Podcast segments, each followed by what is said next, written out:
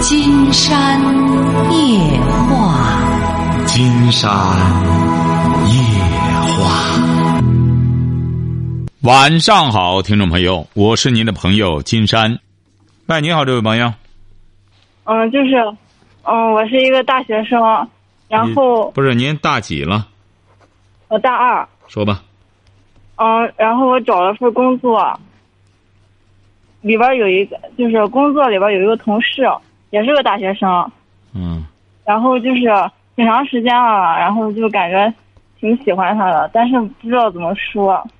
嗯，别说，不知道怎么说就别说。嗯，但是想给想告白吧，但是不知道怎么告白，没有经验。想干嘛？想干嘛？你说。想告白。不要告白，你这么早告白干嘛？大家作为同学先交往着多好呢。你上几年？三年吧。啊，四年。嗯，学的什么专业？会计。嗯。哎呀，你呀，先别着急着表白，人家喜欢你不喜欢你还两说着。你说你早不早的表白了？你说是不是啊？对方什么情况你也不了解，对方有没有女朋友啊？或者他是什么什么情况啊？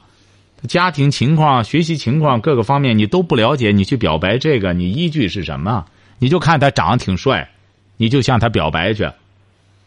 你想想，这个男孩子要长得有模有样了之后，你都以貌取人就稀罕他，你知道有多少像你这样的闺女都上赶着追他吗？哎，你得全方位的去了解。你既然喜欢他。你想把爱送给他，第一点，你得先看看人家缺不缺爱，是不是已经有爱了？你要有爱，你有有你这份没你这份，你干嘛上去做爱的奉献呢？先了解了解，别着急上火。你说你着急，人家还没上火，你说你自个儿这不自然吗？那我就什么都不做了。你该做的是先把你的功课学好，然后呢和他正常相处。大家都是同学，在这打工，然后认识了，互相留个电话，平时也通个话什么的，这样多自然呢？你说你上来莫名其妙的给人家说爱人家，人家说我我有男我有女朋友，我们俩这一一毕业就结婚去，你说你多尴尬，是不是啊？嗯嗯。先了解了解哈，别自个儿在那里啊！你这个剃头挑子一头热，最大的问题就是自己在那里。自自然，慢慢的越热越越越热，自个儿在那烧开水，自个儿折磨自个儿。先先一门心思，先工作挣俩钱儿，然后好好上学。和他呢，就先作为一个同学交往着，晓得吧？嗯，那以后啊，就是以后别想，喜欢了，以后别想，挺长时间了了。什么？就是觉得喜欢了挺长时间了。那不行啊！你一直是自个儿在那烧开水啊，人家你自己在那热，你自自自。你你剃头挑子一头热，你要像你这样了，男孩子都不傻，你那种眼神什么的，说明他对你不像你这样对他这样有感觉，晓得吧？哦。哎，一般的你别，你千万不要担心说，他别不知道我对他这个。您放心，这个男的他再傻，一个女孩子对他有感觉，那眼神什么的，你那眼神说白了，基本上都冒火了，他能看得出来。只是人家没那感觉，或者人家有女朋友。人家呢不想招惹你。啊，好，谢谢金山老师。好嘞，再见哈。嗯。您看这女孩子这样，打工都忘不了扯这事儿。喂，你好，这位朋友。哎，你好，金山老师。我们聊点什么？那个，我是想咨询，就是不是是这样的，就是我的问题是，我对我老公的那个要求是太高了吗？就是你你多大了？你多大了？我三十了吧。刚结婚吗？嗯，结婚三年多了，三四年了。啊，说吧。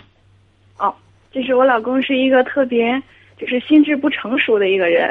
他多大？他他三十也三十吧，三十一那样的。怎么叫心智不成熟呢？嗯，就是心里边就跟个小孩似的，特别依赖自己的父母，然后也不太有担当。你俩有小孩了吗？嗯，刚有，快一岁了。嗯。你要知道他担当是他是干嘛的？他就是一个普通科员。啊，你要让他担当什么呢？嗯，就是比如说吧，他那个现在挺大了，然后那个衣服啊什么的，还都是他妈妈洗。你是你什么意思啊？就是你想洗，你没这机会。呃，也不是呀，我就觉得一些简单的像内衣什么的，他都可以自己动手洗呀，就是不应该太依赖父母了。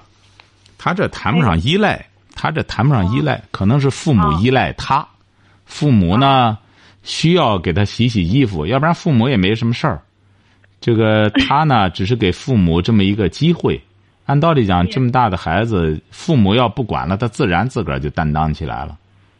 不是他动手能力特别差，他在家基本上就是什么都不干，就有的时候心血来潮了，就是做顿饭什么的。那他干嘛呢？嗯，他就是在家玩儿啊什么，就是他玩什么呢？他他比较喜欢理财，就是总从网上看那些理财。那就是说玩电脑，嗯，对，是不是啊？他这个，你想，他这个东西，他还是更多的是在玩儿，哪有光在顶上理财的？他又不是会计，会计也不整天倒腾这个，他就是喜欢上网玩儿。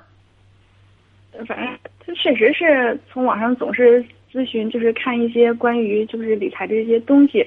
其实吧，他他是干嘛的？他是财务科的吗？嗯，是财务科的。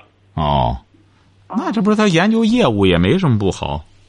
是，啊，反正就是他的观点吧，就是他这样的，就是基本上每年就是比如说收入加上他理财能收十二三万这样的，然后他认为能多少多少多少？万？十二三万吧。哦，然后他认为男人就是挣钱的，然后别的什么都不用管。然啊，后他自己吧本身就是说不抽烟不喝酒，然后呢就是三点一线，下班就回家这样的。还有就是比较节俭，就这个、这不他认为这是他的优。嗯，这不挺好吗？人家哪点做的不对啊？你那意思再弄点家务活儿那他在干家务活儿你干嘛？嗯嗯，我这个意思是他可以稍微分担一点儿。哎，稍微分没必要这样。金山觉得夫妻之间就是你干嘛非要让他分担点那个呢？人家他自身认为男人是挣钱的，挣的钱家里也够了，他也没有那些嗜好，也没有什么。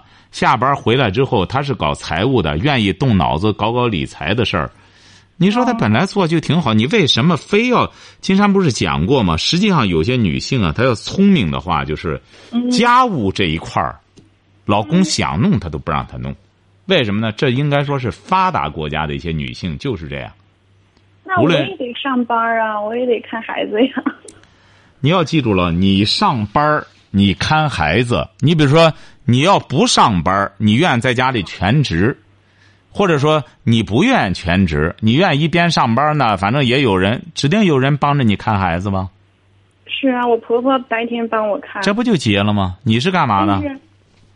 我我是一个呃，就是服务行业的，服务行业，那你不上班呢？要是不上班，全职在家里照顾孩子，然后在家里做饭什么的呢？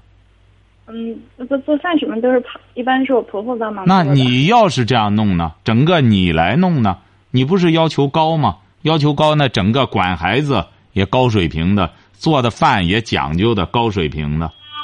嗯，但是但是，比如说孩子一个人看不了啊，他还比较，比如说还不到一岁呢。怎么看不了？你要全职了，你再看不了的话，你想想，这就是个能力问题了对呀、这就是个能力问题。全职了，一个年轻女孩子全职了，照顾着孩子的同时再做点饭还看不了的话，那您嗯说您和你老公谁能力差？这不是你能力差吗？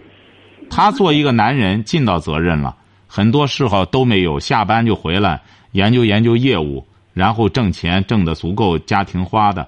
那你现在的问题是你有问题，而不是他有问题。嗯，我就跟他说，我说你上班一个月挣多少钱？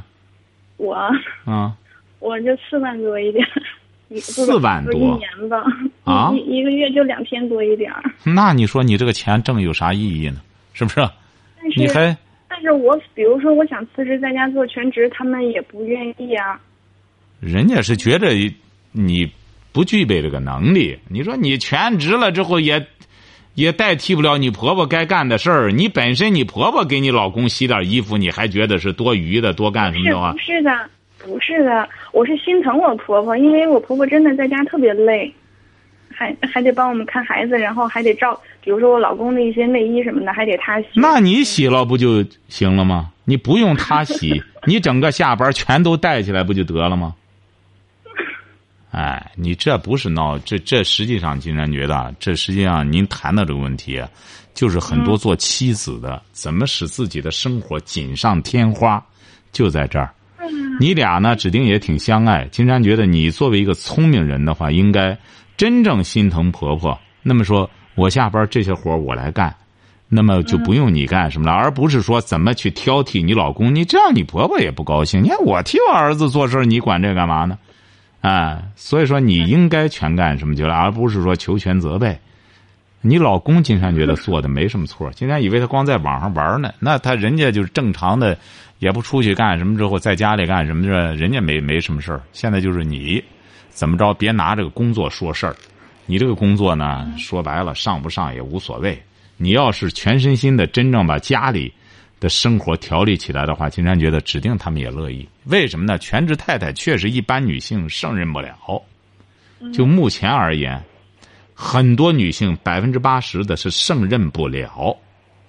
应该说，真正做的全职太太，能够有声有色的，那这都是一帮素质很高的女性，啊。嗯，但是金星老师，我就是觉得。嗯，比如说以您的观点，就是女女的就应该就是相夫教子这样的。对，没错。但是我觉得，那，哎呀，反正我就是不是金山觉得是这样，就是从关心女性的角度讲的话，你为爱护女性，那么女人就是相夫教子。那么做女人做的最精彩的就是贤妻良母，呃，指定她不可能做全了，做一样都可以。你比如说，我做了个贤妻，我老公。觉得娶了我引以为豪，那就很不简单了。你说真是做妻子、做孩子、母亲都有声有色，很难。一样就可以，问题是很多女性一样都没有。教育孩子没教育好，哎，这这当妻子也没当好。那您说，您刚才谈到了金山的观点，就是这个，就是相夫教子、贤妻良母。您说，你有咱咱，我们就敞开心扉的交流。你可以说你的观点。就是我，因为老公他我说了嘛，他特别像个小孩儿似的，就是他的内心特别脆弱，就是一点都就是没有担当。我就是，比如说比较没有安全感，或者是谁没安全感？那比如说生活中有什么事儿，总是我得自己一个人面对。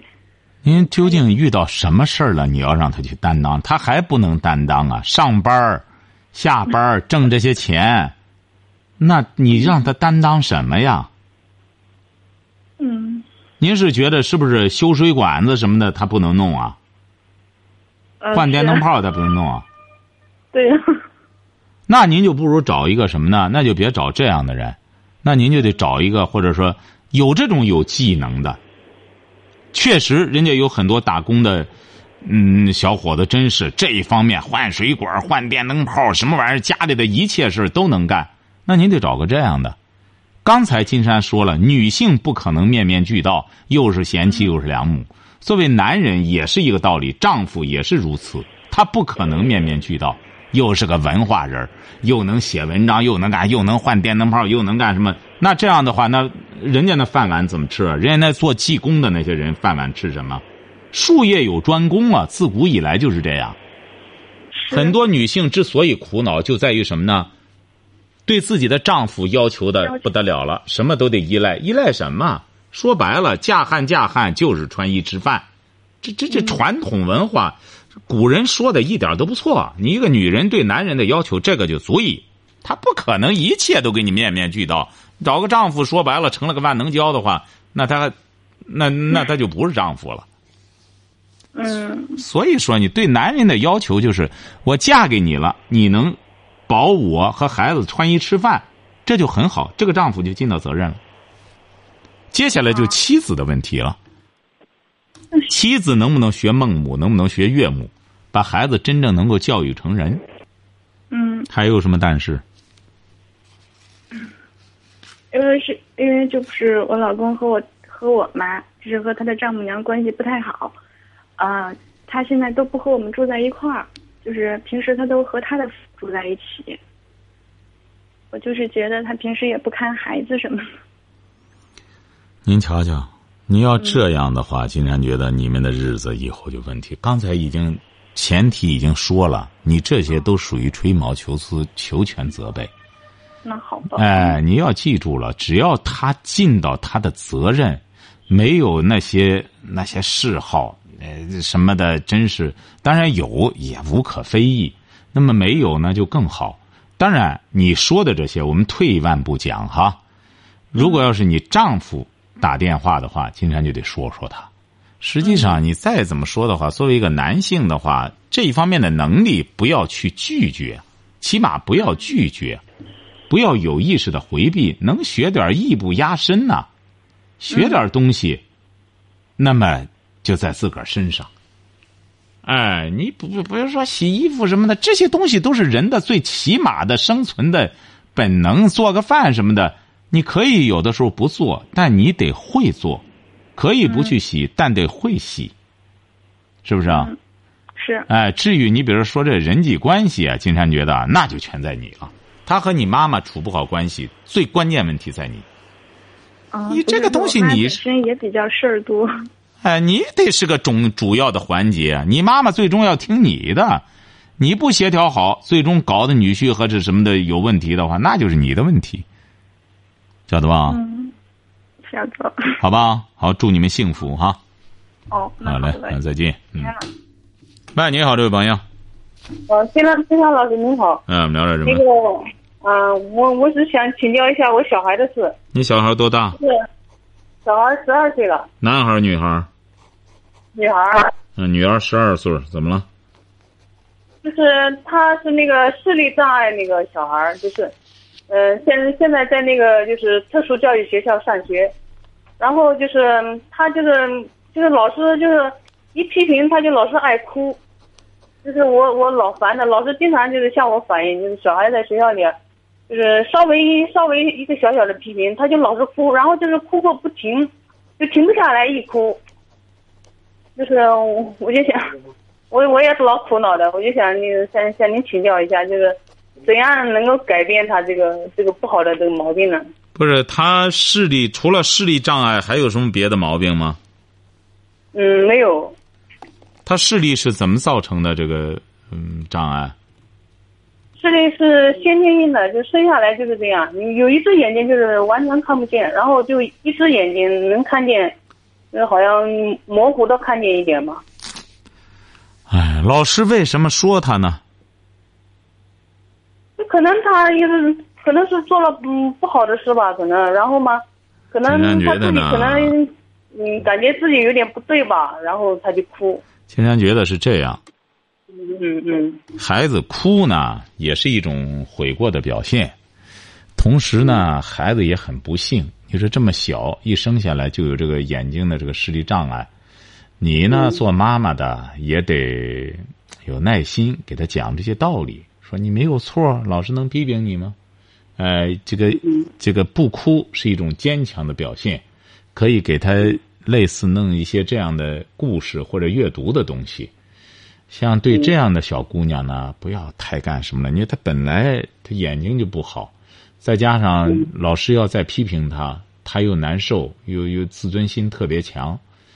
嗯，这个不要太太太苛刻了，好不好？不是，就是就是那个学校的老师，他那个他也不是太很重的那个，就是一个。一点点就是稍微就是哭算什么？那哭就哭吧，愿意哭点。孩子哭哭有什么呢？孩子哭，不是说女孩子哭哭对身体还好呢，排排泪。他又不是别的，因为他胡搅蛮缠那不行。他哭起码说明他他认错了。哎，这个不要太干什么了。以后呢，可以在言谈话语之间给他讲讲这个。再就他随着年龄的增长，慢慢孩子他就他就这个就顺其自然就行了。不要太刻意的盯他这些毛病，好吧？哦哦，多给予他些爱。孩子，你看，起小生下来就这样，多给孩子一种爱的呵护，多教他点本事，多教他点道理，慢慢他明理了，这些东西就迎刃而解，好不好？哦哦，好嘞，再见哈。嗯，那等一下，等一下，金山老师说，就是就是，嗯喂，是谁在说话？呃不是是我老公，就是就是老师，就是学校的老师，他向我反映，他就他认为就是老师认为小孩这样哭不好，他就老是把我喊到学校去，说你小孩今天又哭了，然后他好像很迫切的就是要我就是那个让小孩儿那个就是以后就不要再哭了，就是老师这样就是，所以我才打电话来。刚才金山不是给您讲了道理了吗？他那个老师缺乏耐心，那么你做妈妈的得多理解孩子。啊，老师说干什么你就跑去，孩子别哭了，怎么着？你你忍心吗？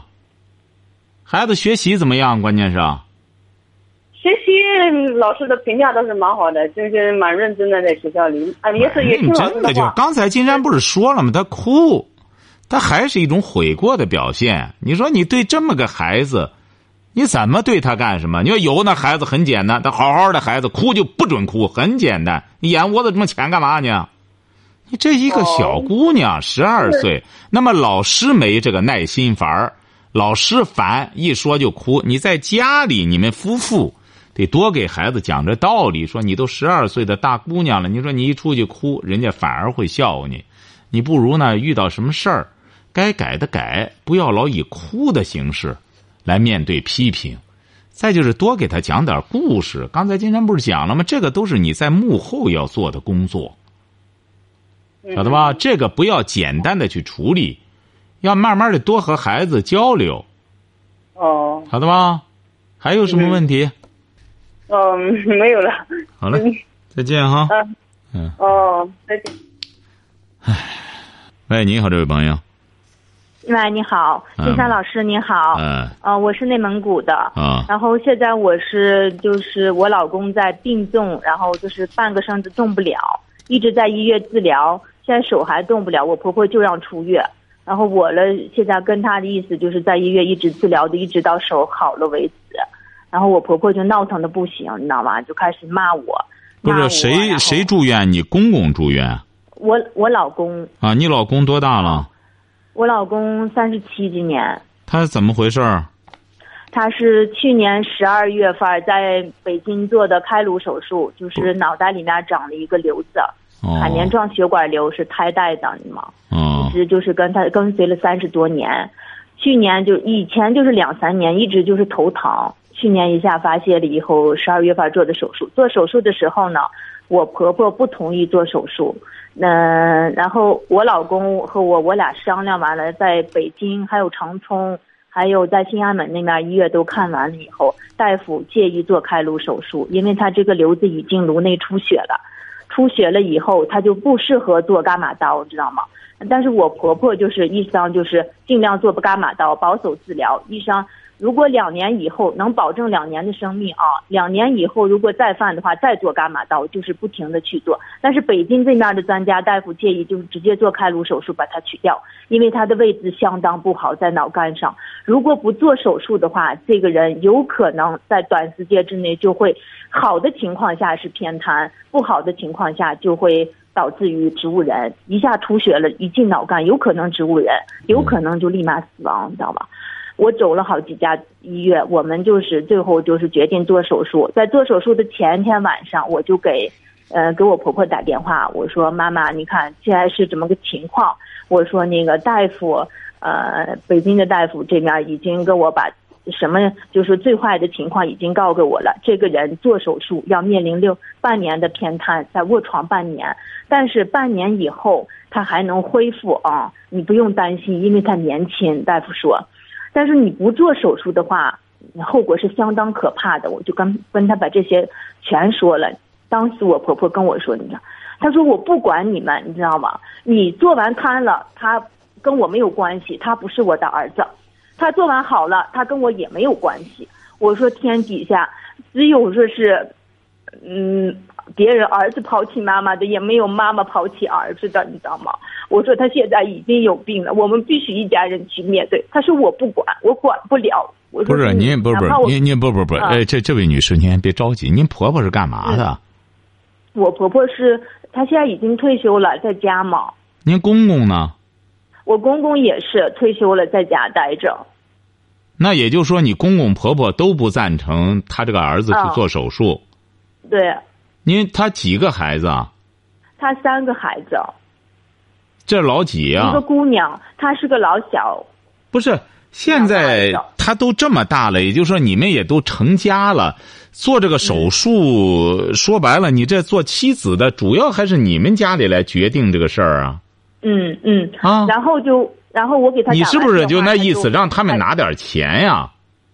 嗯他是给了一小部分钱，然后啊剩下的钱我也是从银行周借的，你知道吗？我因为我也是自己刚刚刚我们结婚也就十年吧，然后我刚就是一一年买的房子，然后一三年不是不是不是我买的车，这位这位女士，您听着，不是不是，这位女士，您这样如泣如诉的控诉你婆婆，不是？您现在我们这个电话的意义在哪里？就是您是就是想主要说这个当妈的狠心吗？是说这个意思吗？不是，我主要是嫌我就跟您说这个过程啊。现在就是我老公一直在医院住院的，我婆婆就不让治疗了，现在就剩下手指头了，已经恢复到现在呃呃已经恢复不是不是不是您听着，这个让治疗嗯不治疗，你就坚你要坚持你就坚持不就得了吗？嗯，他就跟我闹得不行，前两天刚骂我，骂完我他就那啥了，他让我赶快拱，领上孩子，呃，拱得远远的，你知道吗？我为我说这个为啥我要拱？不是这个，你就不要，就是说，也就是说，现在你老公恢复的很好，就除了手不干什么之外，都挺好了。嗯，就剩下手了，手指头还动不了。那你就去医院里是什么意见？是在医院，医院是继续治疗，医院希望在医院继续治疗，嗯，不是他治疗不是不让治疗。他现在是康复治疗，还是的确有一些医药什么的必须得住院呀？呃，康复加上用药啊、还有一些物理疗法，就是现在每天都得做这个，啊、每天都得每天都得花多少钱的医药费呢？嗯六百多块钱，六百多七百，就一天七百块钱，嗯，这个钱谁拿呢？现在是我一直我自己出呢，前期我婆婆给我拿了一部分，拿了多少钱？我婆婆拿了十三万，一共截止到现在。啊，这不你婆婆一直在拿钱嘛？给她孩子，你得，你得给，你得现在已经花到二十多万了，你知道吗？啊你得耐心点儿。你婆婆呢，嗯她可能觉得没必要在那儿了，就是说，别再花那个钱了。就是他就觉得好像不花钱，但是大夫说，如果要是一年之内这个手动不了，以后就动不了了。说他这么年轻，你们必须得给他治疗。如果就是两年，也许能动了，但是他您听着动不上了。您听着，您听着，金山觉得您呢，应该说这个做妻子的呢，真是也是尽心了。你婆婆呢一个？人在北京做的，给他做手术，他在手术室里边，我一个人在外面，知道吗？我承受了太多太多了。哦，您孩子多大了一个？人，孩子多大了？八岁，孩子八岁。哦，哎呀，这位这位女士啊，不容易。从去年一直到现在，我一个人陪床。这位女士啊有，的时候在医院地下睡，你知道吗？这位女士我从啊，来没怕怕过苦和累，但是我只希望就是他们全家人能给我齐心协力把她救过来，你知道吗？她毕竟这么年轻。这位女士啊，金山希望这位内蒙的女士，你要记住了，你也要对生命啊有一个理解。你比如说，人们常说这个人啊，大难之后必有后福。实际上，这不是一种自我安慰。有的时候上苍就是这样，它是公正的。有的时候给你一点磨难呀，给你点什么的，你都得正确对待，去接受。你这再怎么说的话，嗯你看你还没听我讲完，你再怎么说的话，你还算幸运的。你这婆婆还能帮着你拿上十三万，你还有一些说白了还得卖房子呢，有一些啊。嗯哎，你得往宽里想。这所谓的往宽里想呢，就是首先要学会包容。你婆婆再怎么说，她是给你在帮忙，她就是退休职工，她能有多少钱呀？她哐啷，他这个孩子已经拿出十三万来了。你说你也你也是个女性，你将来也会当婆婆当什么的？你将心比心想一想，你那婆婆又不是说你婆婆就我我婆婆可懂事理了，那整个这这什么都懂，怎么她对这个事儿上她都认识问题都是有局限性的，尽管她是父母，她也是有局限性的。你呢是挺难，你记住了，嗯这也是你人生必然经历的一刻，你得正确去对待。要么人家说这个不要怨天尤人，就是这样。嗯，这个你要能够正确对待上苍给你的这些历练，你可能才会有后福。你说你整天抱怨，整天就是咱们我这么倒霉呢？你看这些人，这倒霉都传代。所以说孟，这所以说圣人说的就是说，天将降大任于斯人也，必先苦其心志。人家历练你的心，就说我们很多人就是这样。哎呦，心情上受不了，心里受不了，精神一刺激，那么就很容易得精神疾病，晓得吧？一定不要老觉着自个儿倒霉，自个儿苦也未必。这个世界上说白了，你想一想，比你倒霉的多了去了。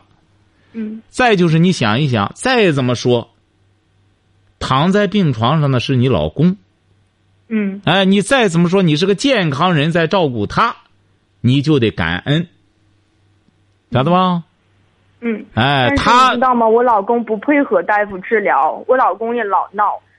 我老公是你知道吗？相当不负责任的一个男人，就是我俩结婚，你瞧瞧，你这种嗯女性啊，您记住了，金山就为什么要劝你这？你就属于问题女人，你这种问题女性，你会一连串的问题。今天让你说点高兴的事儿吧，你没有。你不相信，让你说一件真是从内心的你特别什么的人吧，你没有。你这为什么呢？这就是你的一种思维定式。嗯为什么说心中有快乐的人，他总是快乐，他总能发现快乐；心中有阳光的人，他即使在黑暗当中，他同样能照亮别人。这个有些人他就不一样，他就是消极思维定式，什么事儿他都很倒霉，什么事儿他都不痛快。千万不要进入这么个误区，晓得吧？嗯哎，你要改变思维方式。你现在呢？这些事儿已经过去了，过去了的就让它过去，晓得吧？嗯不要老沿袭这种思维。有什么问题，随时可以给金山打电话，好不好？这嗯，金山老师啊现在我是怎么着？就是我婆婆，我老公现在是嗯，现在就是那您这样婆婆公公一不生是您这样您稍等一下，金山在接茬和你聊，得去点广告，好吧？啊那，先稍等一下这个电话哈。哎喂，这位朋友，您说啊，喂，你好。啊？现在是我老公吧，他就现在也是特别情绪低落，你知道吗？他也就是跟我，嗯，老跟我闹别扭，地上是让我拱呀干啥呀，但是我不用我管他，嗯，他就不配合大夫治疗，你知道吗？然后他妈就让出院，出院了以后，现在他就闹的，就是他妈妈、爸爸全，他爸爸走了已经，现在他妈妈去了别人家了，你知道吗？也要走。然后就是他让我走，医生就是他不用我管，你知道吗？我特别特别麻烦的。我说我实在不行，咱把房子卖掉，他不同意卖房子。我的意思就是想给他一直把病看好了，不管他过去对我怎么着，他现在是个病人，我一定要救他。不是这位女士啊，这位女士啊，您这样一说，金山都搞不清楚，究竟是你老公是因为花钱太多，他情绪受不了呢，还是因为他和你压根儿有矛盾，他是冲着你来的？你这样一说，金山都搞不清楚。你这一整个热心肠整个是嗯完全是热心肠，走哪里没没人待见。您这究竟咋回事儿呢？是是什么事儿啊？是啊？嗯，就是他就是就是特特心烦，就是反正是他跟他妈妈关系也不太好，跟我关系也不太好。不是，您看您这个糊涂媳妇，不是，他是烦是烦，觉得这个病治不了，呃，花这么多钱没意义，他也挺疼挺痛苦，还是因为和你们这些人压根儿合不上来，不希望你们整天在他跟前儿吵吵闹闹。这个你搞不清楚，这是个性质问题呀、嗯，他就是写我们估计是我们之间的问题，意见不统一，他就心烦。这不就结了吗？他本来还躺床上，你两个婆媳之间整天干仗，他一看我都成这个了，你们还整天弄这个，嗯干脆都走人吧，省下又说我偏爱这个，向着那个，嗯，你们就让他为难。你说，青山觉得主要问题在你。主要问题在我。那当然，你作为一个妻子，再怎么说，你婆婆岁数也大了。你说你原来你和他也有些问题，现在你也知道了，他真要走了，你也明白，那你不就守寡了？你再怎么说，孩子都八岁了，你现在要明智的话，大病一场，他也大病一场，他很多事儿也就悟到了，你呢也就明白了，两个人这感觉这问题那问题，真要一走了，就闪了一半儿。那么这这是，人们不是说吗？渡尽劫波，兄弟再相逢，一笑泯恩仇。你说你两个人夫妻一场，人家说一日夫妻百日恩，这这么多年的夫妻了，回过头去到现在成这么烂谷子，还在这这纠缠起来没完。你这样怎么往前走？他能不讨厌吗？都脑袋瓜子都开瓢了，你们还在这没完没了的整天干仗。所以说，记住了哈，性质就在你哈，你要明智的话。钱都花上了，好好的什么开心，给老公说什么，回过头去背里后里呢，和你婆婆也说几句暖心窝子的话。人家再怎么说三个孩子，光给这个孩子花十三万了，你知道那几个孩子怎么看？那将来他爸妈说白了还能养老吗？他从来没花过他妈钱，他之前从没花过，他从来不忍心花他妈他爸的钱。您瞧瞧，您这位女士，今天发现就就就是，他从来不花他爸妈的钱，他怎么长大的？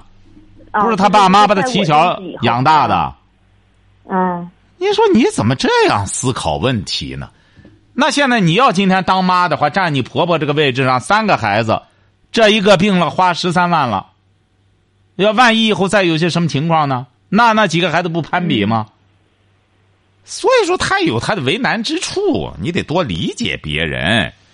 所以说，记住了哈，打这以后少说话。你你思你思路有问题哈，有事先给金山打电话，金山教给你怎么说再说，晓得吧？哦，行，嗯，好嘞，再见。谢谢您啊，哎，好嘞，好好啊，好，今天晚上金山就和朋友们聊到这儿。